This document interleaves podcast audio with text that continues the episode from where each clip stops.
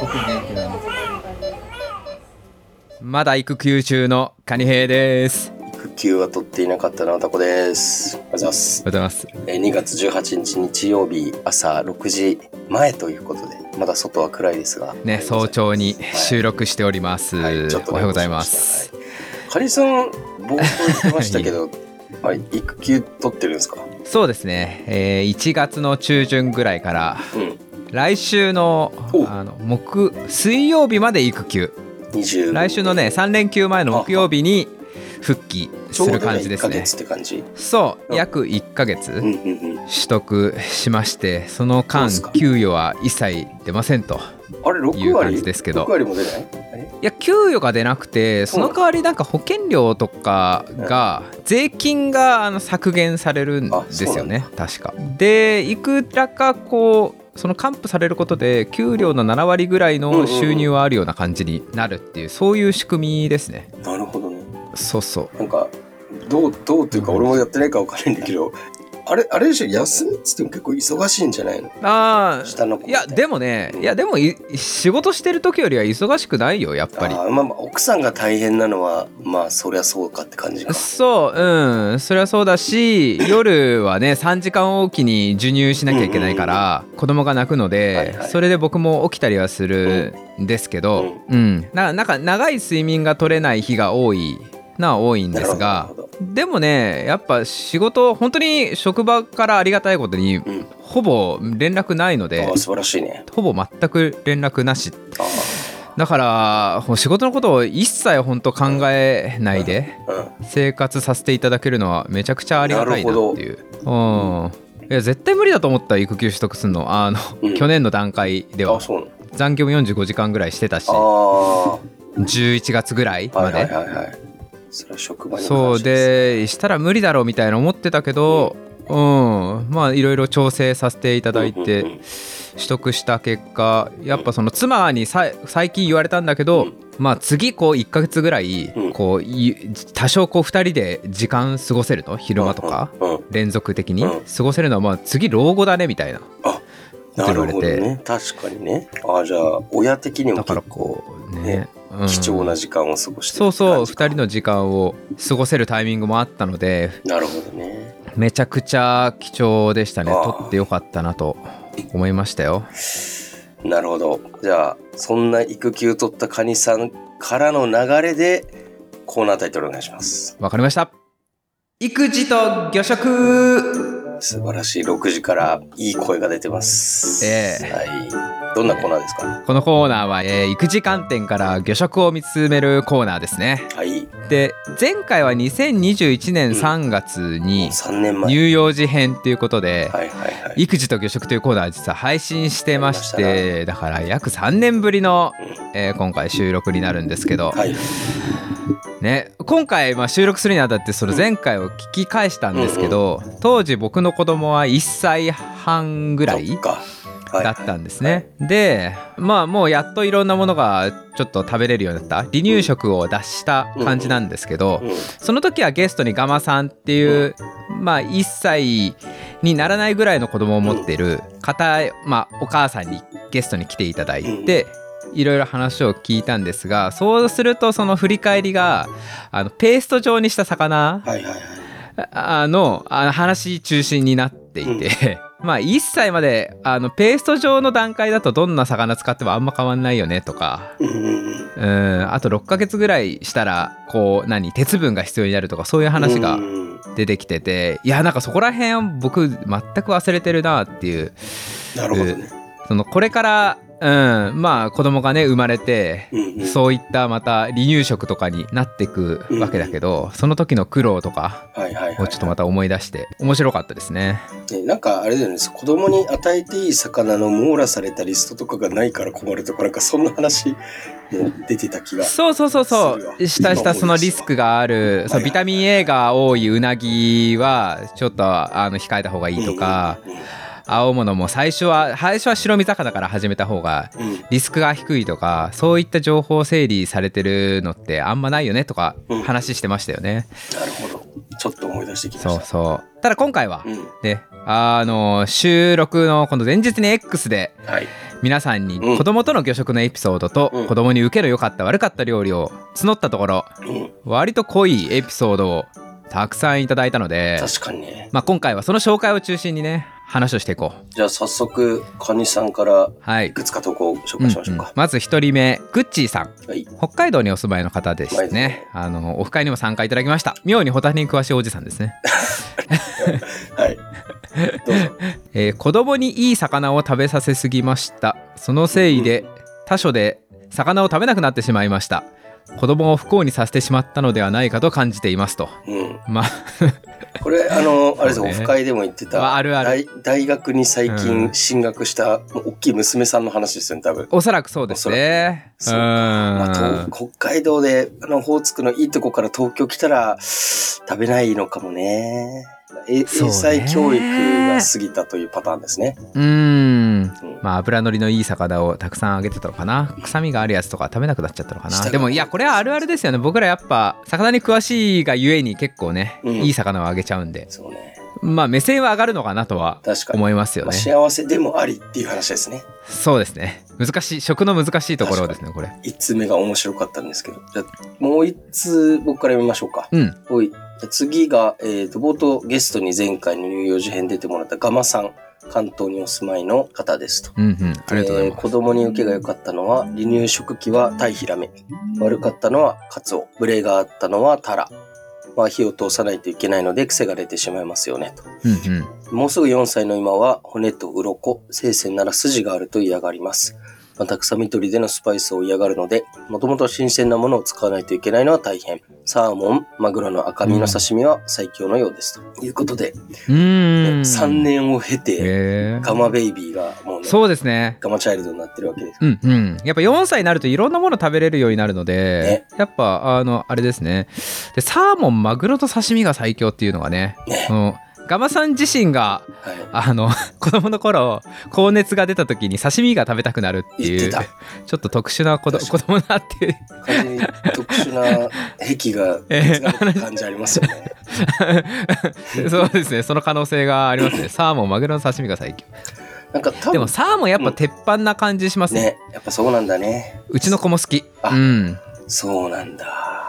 サーモンとイクラ大好きなるほどねそう。あ、イクラも好きなんだ。で子供にイクラはサーモンの点々点みたいな感じでちょっと聞くとうん。めサーモンの子供ってうちの子はっちゃ可愛いじゃん。言ってくる マジで可愛い。あのねなんかねあの NHK、うん。違うなテレ東だっけ？あの魚のお兄さんかわちゃんの歌にうん。「イクラはサーモンの子供っていうなんあかセリフがあるのよえー歌詞がそうそれその曲に結構ハマってでイクラもサーモンもすごい好きになったし食べる時にそういんう。掛け合いが生まれましたねなんか、そうだね。ノルウェーのマーケティングのしたたかさとかを感じてました。まあねそうね。そういうことです。まああとはあれだね臭み取りでのスパイス嫌がるっていうのめちゃくちゃわかりますね、これはカガマさんの。そうなの？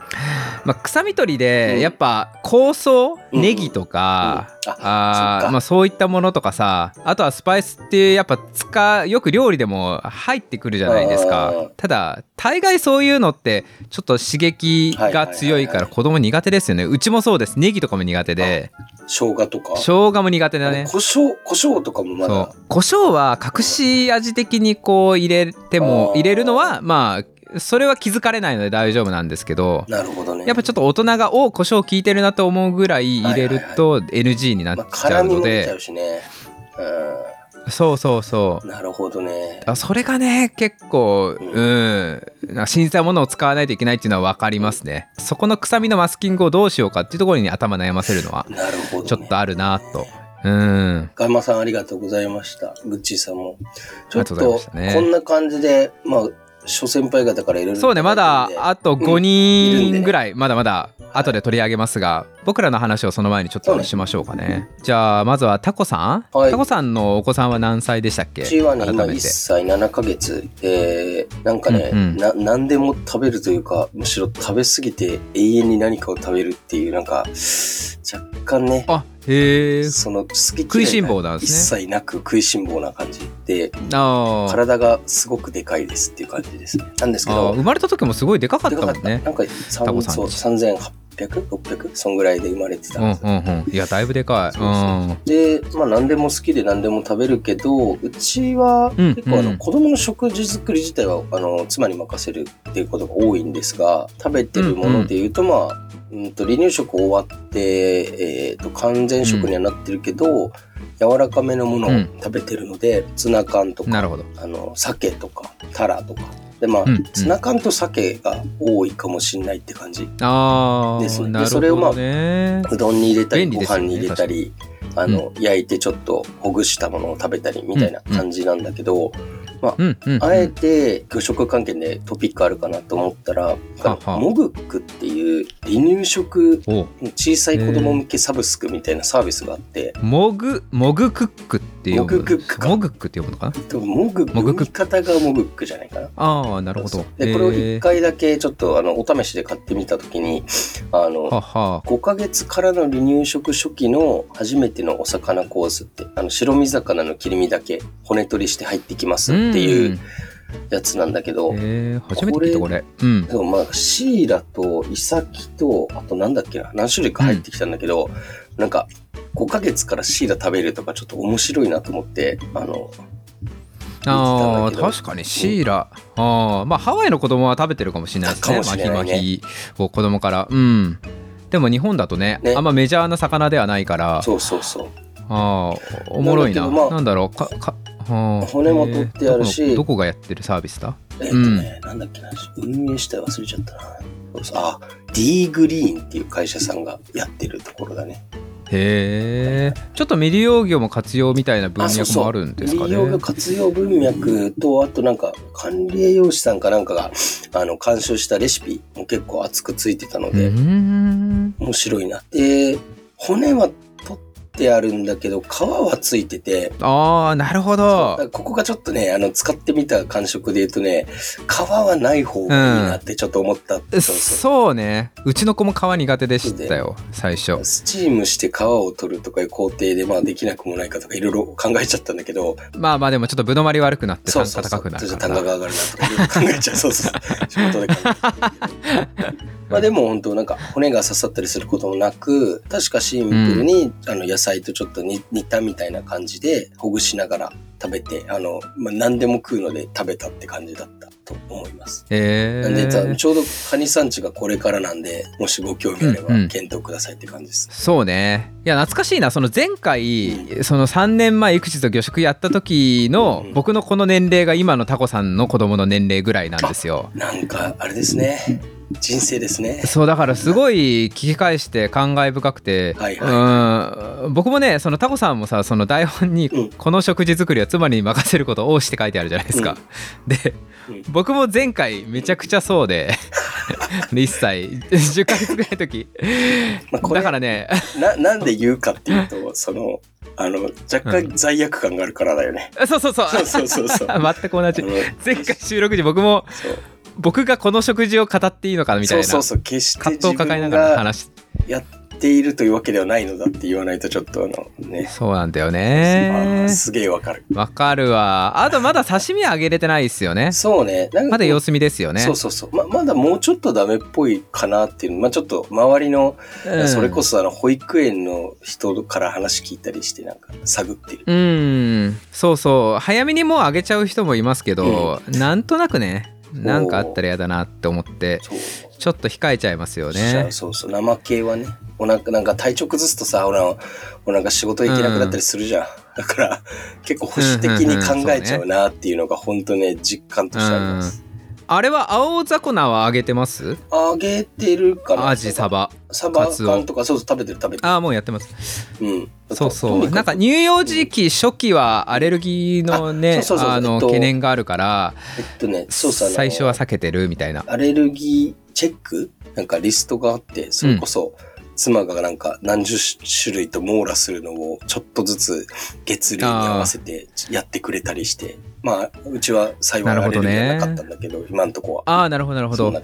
そうそう。あれも難しいですよね。アメリカかヨーロッパのそのなんか研究であ、そうなんだ。ピーナッツとか、うん。あの割と乳幼児初期にあげた方経口摂取させた方がうんうんうん。大人になった時アレルギーになるリスクが下がるっていう。はいはいはいはい。あのそういうこれもちょっとエビデンスちゃんと確認しなきゃいけ、まあ、あんまり語っちゃいけないかもしれないですけど、うん。なんか少しずつ上げといた方が、あのいいみたいなそういう話もあってあ完全に避けるべきかそのすごく難しいなっていうとは思いますね。そうね。もうちょっとここら辺のアレルギー分野の研究進んでほしいなっていう感じしますけど。そうね、なんか、あのーちょっと違うかもしれないけど、子供絡みのその論文とか学説みたいのって見るようになっちゃうね。うん。なんか、なあそうね。気になりますよね。語るほどの専門家じゃないんだけど、なんかすごい今日、うん。ああの、虫歯になるメカニズムとかね、なんかすごい調べてあーはいはい。うんまあちょっとあれ、そうね。僕はそんな感じかな。なんでちょっと、あの、カニ先輩にも、うあの、モグックさんにご興味あればって感じの話でしたが、以上です。ああありがとうございます。次カニさん。うんありがとうございます。うちはねえっ、とまあ2人子供はいるけれど1人は4歳7ヶ月大きいね。の女の子で、もう1人がまあまだ生まれて1ヶ月の男の子、うん。な なのでまだ男の子の方はちょっとまあまだ母乳とミルクだけですっていう感じうん、で、まあ、娘の方はというと正直ね最近あんまりうん。こう、まあ、これあん僕僕の悪いとこだと思うんですけどあの娘のためになんか魚料理をうん。作るっていうのはあんましてなくて。こう自分と妻が美味しいと思ううん。料理を作ってそれを子供にこう分け与えてお。ダメだったら冷凍庫に入ってあるうん。あのなんか緊急時回避用の何か冷凍食品あげたりとかはいはいはいあーあとは魚肉ソーセージとかしらす。うんここら辺はねもう手堅く食べるからそこら辺あげたりとかうんそんな気にせずこうやってますっていう。もうこうこれはねもう完全親のエゴを通してるって感じですね。これグッチルートじゃないですか？かもしれない でまあそこの中でそうだな子供があのうちの4歳児がうん。まあ好んで食べるものというとさっき取り上げたイクラとサーモンはまあ好きですしだから焼き鮭とかも好きだね。うん。うん。であとはねイワシとかサバとかも全然食べるけどこれは調理法によります。なるど。ういう調理法うだとん。食べる？えっとね一つ目がまあここ直近1ヶ月ぐらいでやった料理で言うと、イワシをねイワシのシチュースペイン風っていう料理作りまして。これ丸本康夫さんっていほう。うあの東大出身で魚食に変更した あのすごい変わったおじさんがいまして。東大出てるんだけどすごい魚食に凝っていてなんか独立起業してまあ魚料理関係の本をけ結構もう数年前の人なんですが。とその方が家庭の魚料理っていう本を出していて、うん。そこに載っていたレシピを作ったんですよ。うん。イワシのシチュースペイン風イワシのフィレをこう湯むきしたトマトとセロリはいとはい。玉ねぎとしいたけうん。ここら辺でに蒸し煮をするっていう。おすでにうまそう。これねめちゃくちゃ美味しいんですよ。ね、えー。大人的には、えー。めちゃくちゃ美味しい。セロリってうん。こう大人になるとめっちゃ好きになるなっていう。確かにね、うん。子供と嫌いだったわ。そう。僕春菊と並ぶ春菊と並んで嫌いでしたけどあそう春菊が大丈夫になった人はセロリ絶対食べた方がいいほんと美味しくてーはい。無水の煮込みなんですよねうん水を使わないのこれうんでめちゃくちゃ美味しいなと思って子供にあげたらまあこれは食べませんでしたと食べませんでした。食べません食べません食でべないんかい。親はめちゃうまだけど子供は食べないなるほど。でやっぱ食べない理由を紐解くとうん。やっぱセロリっていう、うん。あのー割とこう香りが強めで、はいはい。少し変わった味覚、うん。な尖った味覚があるものは、うんやっぱ避けられるっていうことと、うん。あとはこれね小骨抜かないで煮込むんですよ、ねはいはいはいはい。だからその多少入った小骨がうんちょっと気になってしまって、うん。うわ骨があったやめるもう食べないみたいなな感じにるほどね。なるっていう。冒頭ガマさんからもあったやっぱスパイス系というか癖のやつは多分味覚の発達的にもまだ早いっていうのもやっぱあるあるうんっぽいですね。ええそうなんですよめねちゃくちゃ今あの実体験として参考にしている。なるほどね。あでもこれは美味しいから親目線的には作った方がいい、うん。えでもう一つこれちょっとイワシのレシピでもう一つはい。クイズで、クイズ的に出すとお。節分の時にイワシの丸干しを自作して。あの焼いたんですけどイワシの丸干しは子供が好きだったかどうかお。わかりますか？骨を取ってあげたら食べるんじゃない？これね嫌いでしたね。おい、よろしくえよ。イワシの塩焼きあのーなんだろう腹をきれいに掃除した塩焼きは好きなんですよあ、なるほどね。ただ苦味がね。そこれに関しては骨があるなしとかじゃなくてうん丸干しって苦味がそうあるからこれ血抜きもせずそのまんまの本当の丸干しあ作っ、たのであれか、この前作ってたやつか。自家製の丸干しね。そうそうそうそう、はいはいはいはい自家製えっと YouTuber のい自宅居酒屋ゆうじさんっていう方のレシピを参考にし見てね。うん。作ったんですけど、うんうん。まあ本当に何も内臓を取り除かないので丸干しなんで、うん親はねめちゃくちゃ美味しいんですけどそのほろ苦さが、うん。うん。うわ酒に合うなっつって、ね。あ本当に血も抜かなくていいんだこれっつって、うんうん。それが逆に癖になるっつって。うん。でも子供はねもうなんか匂いであ、なんかもうしょっぱななんだろへううん。多分匂いで若干その内臓の苦みがするのかいやもうこれ食べないっていう割とすぐ言われてしまって。あれかなでそういった食べない時にうん。うんさっき言った魚に魚肉ソーセージとかしらすとかあげたりするんですけどあともう一つそういう時にうちの子供の受けがいいのはコープデリのサバの味噌煮？ほうほう。冷凍の。冷凍のあの湯煎するやつ？そうそうそうそう。あれはねね。食べるんですよね。うちもコープで使うようになってるわ。うんそうああれは手堅いねはいはい。まあ親的にもあのねノルサバ使って、まあ、美味しいなと思うけど、うんうん子供もあれは食べるうんねうん。うん、そっか、しらすもイワシなんだけどな。まあそうねなるほどね。じゃあちょっとうちもイワシの丸干しチャレンジとかちょっとさせてみようかなって感じします。これ聞いてたら。うんね子供ってどの苦手ま苦味まで許容するのかって、まあ、個人差もあるかもしれないけど、うん大概苦手なイメージありますよなんね。か前、確かその子供の食を取り上げた時に、なんかカニさんがあの、超古いさ、男の子と女の子の味覚の発達みたいな 論文持ってきたじゃん、確か。あなんか女の子の方が確かちょっと早いんだよね。あうん。その時。そう。女の子の方が干物とか苦手な子が多いくて、女の子の方が酸味とかが好きみたいな、うんで男の子は脂っこいものが。割とこう好きなこう確か小学生対象にした研究でね取り上げたけど。うんそんな傾向があるのかなと思って。まあだだからかわかんないけど、うちの子もやっぱちょっと酸味のあるものはうん。好きかなっていうのはあるね。トマトとか大好きなるだしほどね。うんそういう傾向はあんのかなとか思いながらね、やってるけど。でカニさん、この一姫二太郎なんで、その、太郎の方にも、うん。娘ちゃんと同じ食事をあげた反応をまた対象実験していただいて。そうです面ね白そうですね。うん。あとは太巻きとかすごい好きだしお寿司はあ好きですよね。太巻きすごい好きだな。そうなんだへうーん。恵方巻きはもう無事かなり食べましたね。うーん。なるほど。うね。ん。面白いね。桜でんぶ美味しいっつって。はいはいはい。うん。やっぱ食感かな。もうもはやあれはさか魚の味じゃないんだけふわどふわ。そ苦くない甘いみたいな、うんそっちかな。なるほどね。そうだから加工品ってよくできてますよねそうはいはいはいいうなんかデメリットをね消すうん味付けしてるから、まあ味噌煮も、サバ味噌もそうっすもんね。結構甘めのそうそう米っそぽい味噌に、うんあの骨まで加圧して柔らかくした感じで、サバも脂があってって感じですもんね。なるほど。ありがとうございます。うじゃあまた次 X で集まっはたコメントを読み上げますねはい。じゃあ、カニさんからお願いします。はい、えー、久保須さんはい。千葉県浦安市にお住まいの方ですね、はいはい。えーありがとうございます。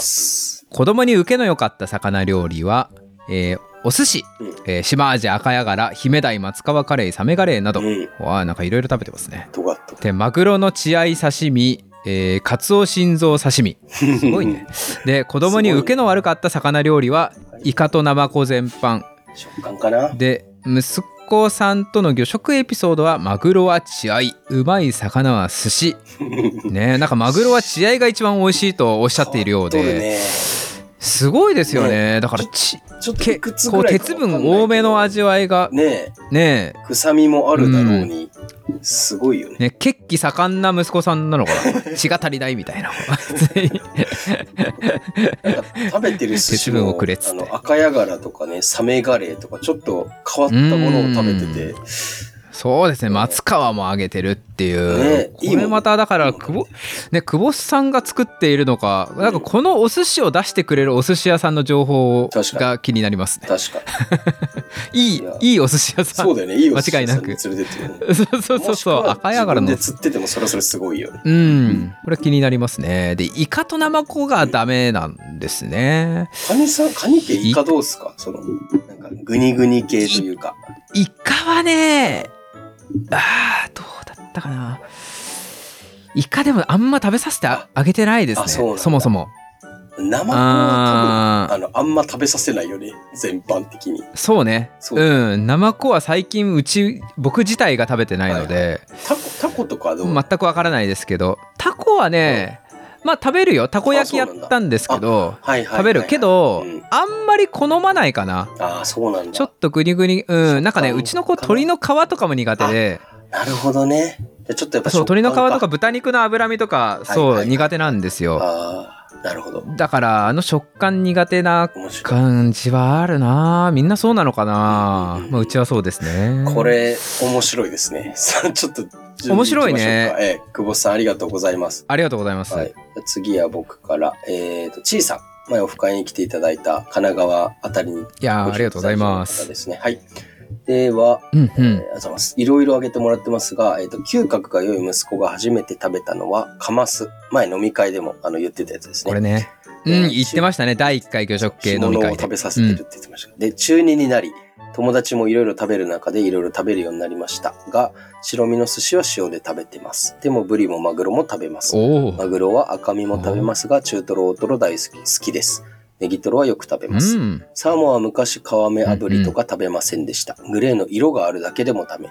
身のオレンジの部分のみなら食べてました。食感と匂いの違いがわかるみたいで。アジ、サバ、カツオは食べないですね。若干の苦味が気になるみたい。イカ大根のイカは昔食べてたのに、いつからか食べなくなり、とにかく子供は苦味と食感、臭みに敏感と。なるほどね。う んなるほど、なるほど。中逆、さっきうんな。うん、大きくなりましたね。むむしろそのねカマスのずっと子供がねその第1回魚食系飲み会で魚は食べなかった嗅覚がやっぱ強いからうん臭みが苦手で食べなかったけどカマスは食べてくれたんですよっつってねねカマスの干物を作ったらっつって。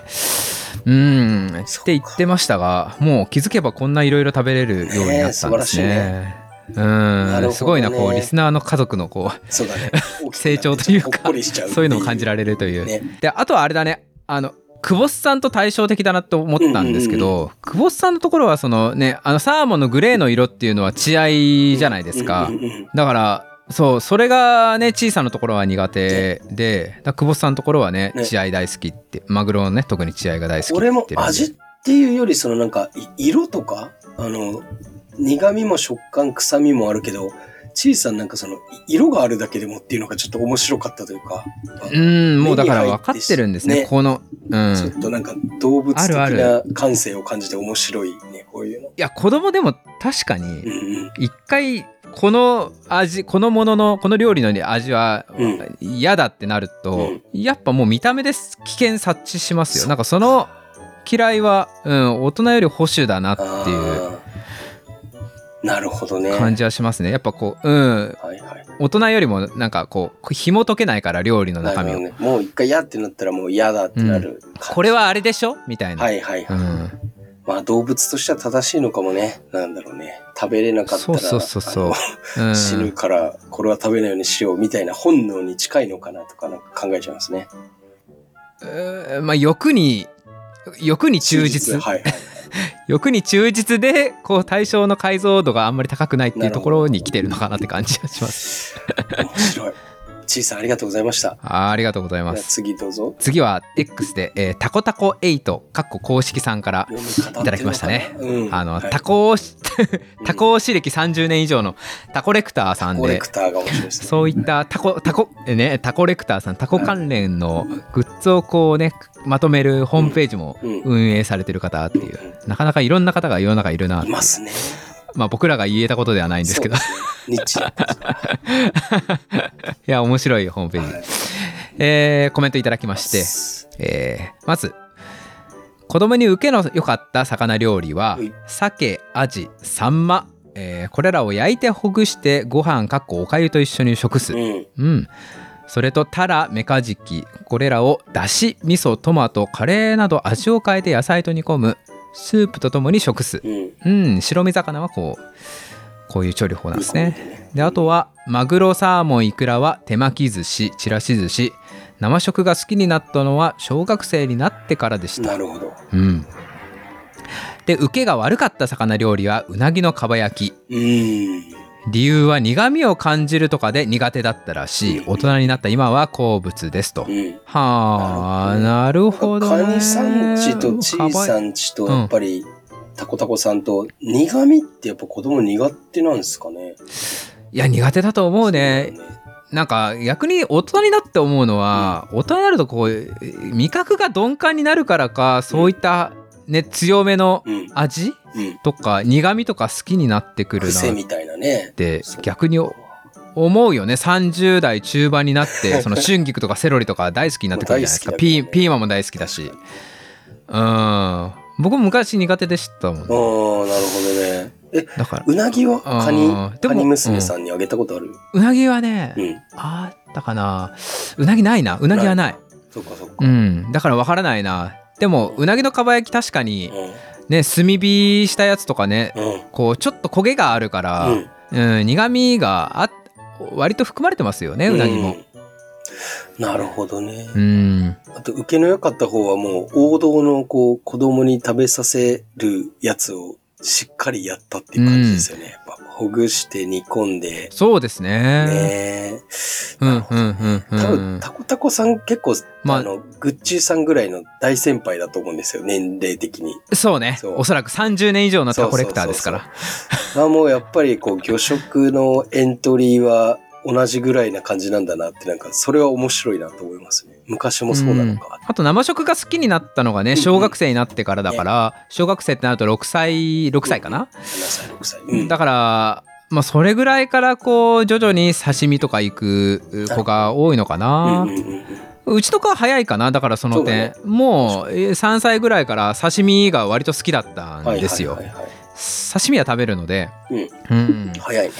だからまあそれは人によるかもしれないですね。かカニさんち何歳ぐらいから刺身あげたの？刺身？3歳かな、?3 歳。3歳だね。うちも2歳はまだあげてなかったと思う。そっかそっか。いくらとかはあげたりしてたかな？加工品のもう冷凍しちゃんと冷凍して作ってるところのやつは。いやでも3歳からだな多分。なるほどね。うん。い。なんか了解です。あの、ちょっと、ちゃんと参考にします。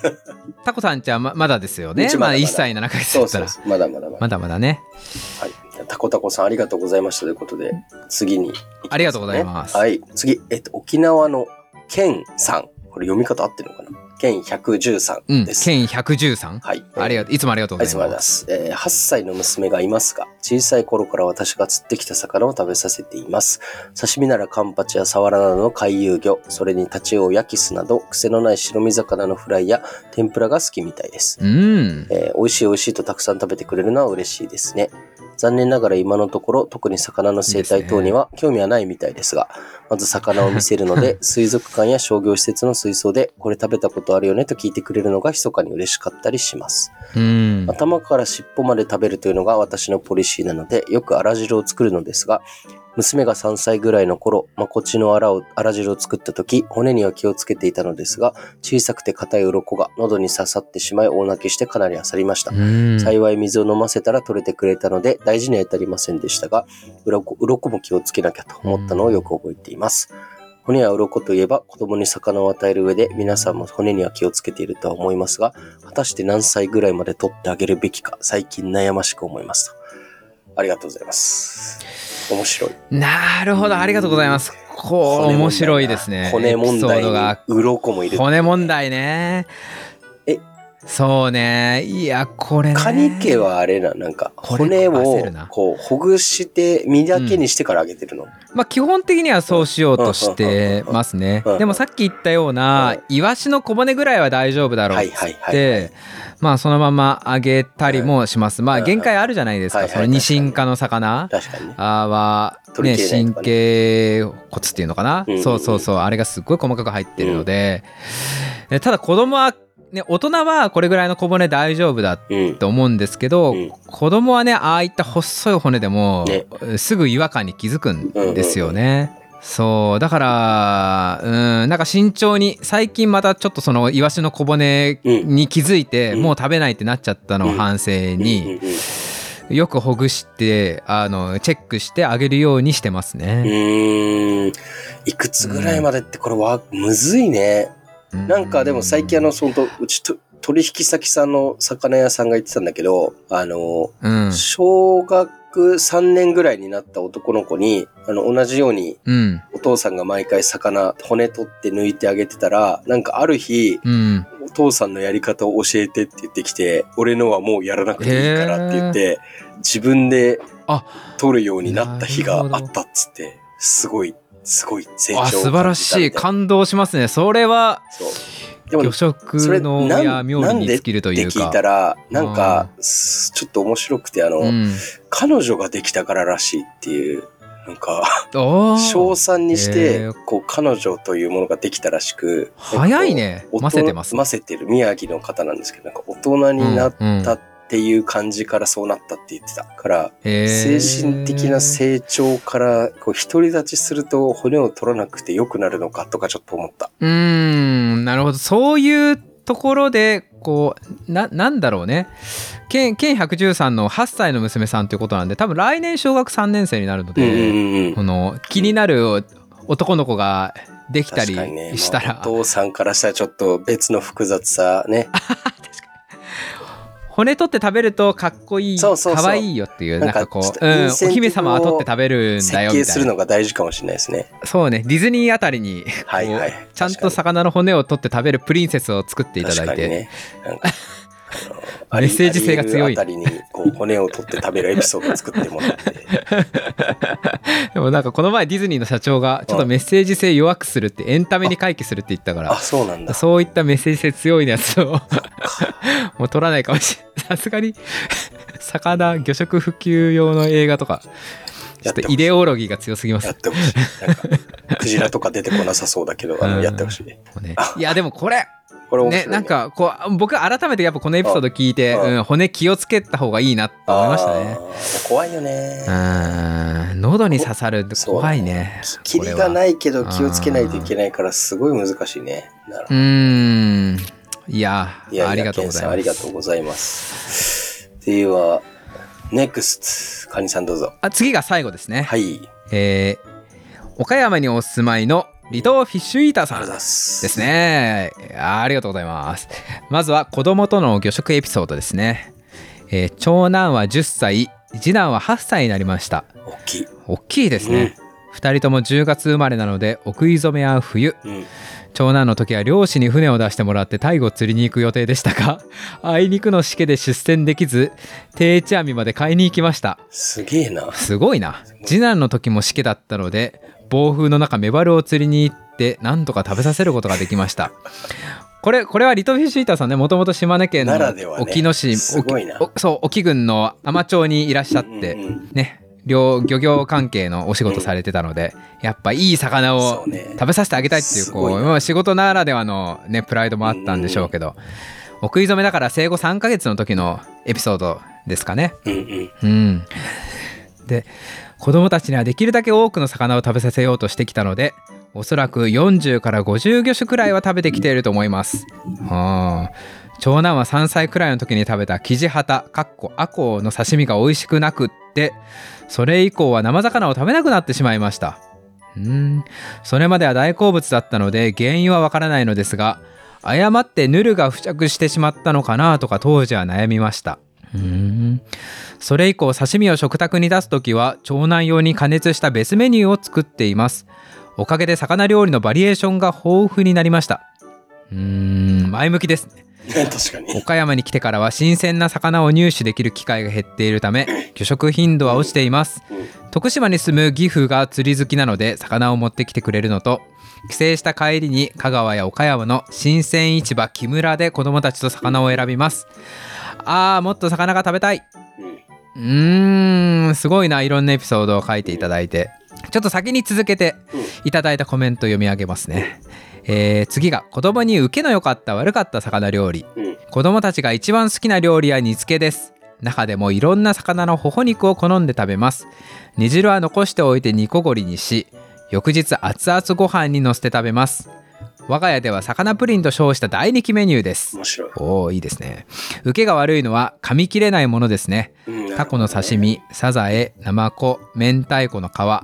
一度は挑戦させますが2回目以降は無理強いしないスタンスですと。うん。来てましたね。ありがとうございます。いやーなんかさすがいやいやいやいやいや。さんですうね。ん。ね。さすがですね。最後のこの受けの悪かったっていうところの噛み切れないものっていうのがあなるほどなと思いましたね。はいはいはい。なんかやっぱ食感が苦手になるっていうのは多分噛み切れないからとかそういうのはあるかもしれないなとうん。思いましたうちの子も。うん固く焼いたお肉とかもた食べないので。ああ、なるほどね。うん飲み込めないからね。なるほどね。なかなか。そっか。じゃあ鶏皮とかもあの、なんか刻んであげたら食べるかもしれないじゃないあそうそうそうそうそう。いやそうそうそうだよ。だからそぼろとか、はいはい。あのちっちゃく。うん。ひき肉とかは全然大好き。うんうんうん。食べるかならるほど。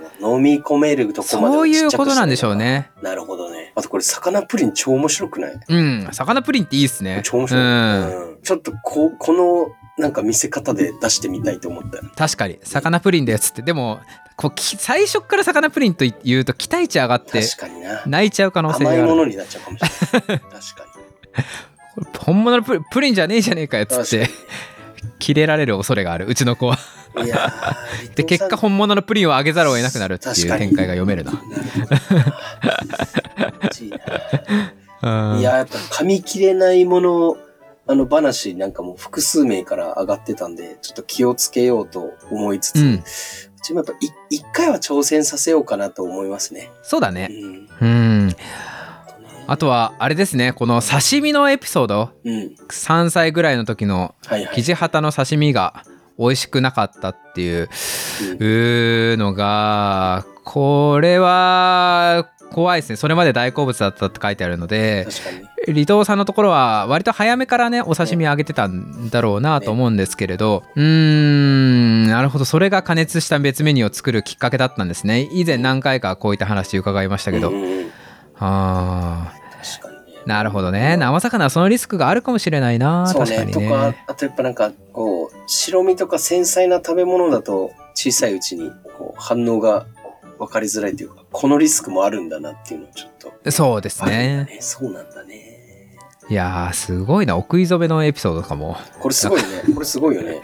すごい戻ると全然、気合の入り方がスーもうおパーイレギュラーエピソードで面白い。うーんそもそも定地まで買いに行きましたで完結するっていうのも面白いしね。ね 職員さんそうね。確かにオチがね。すごいよね。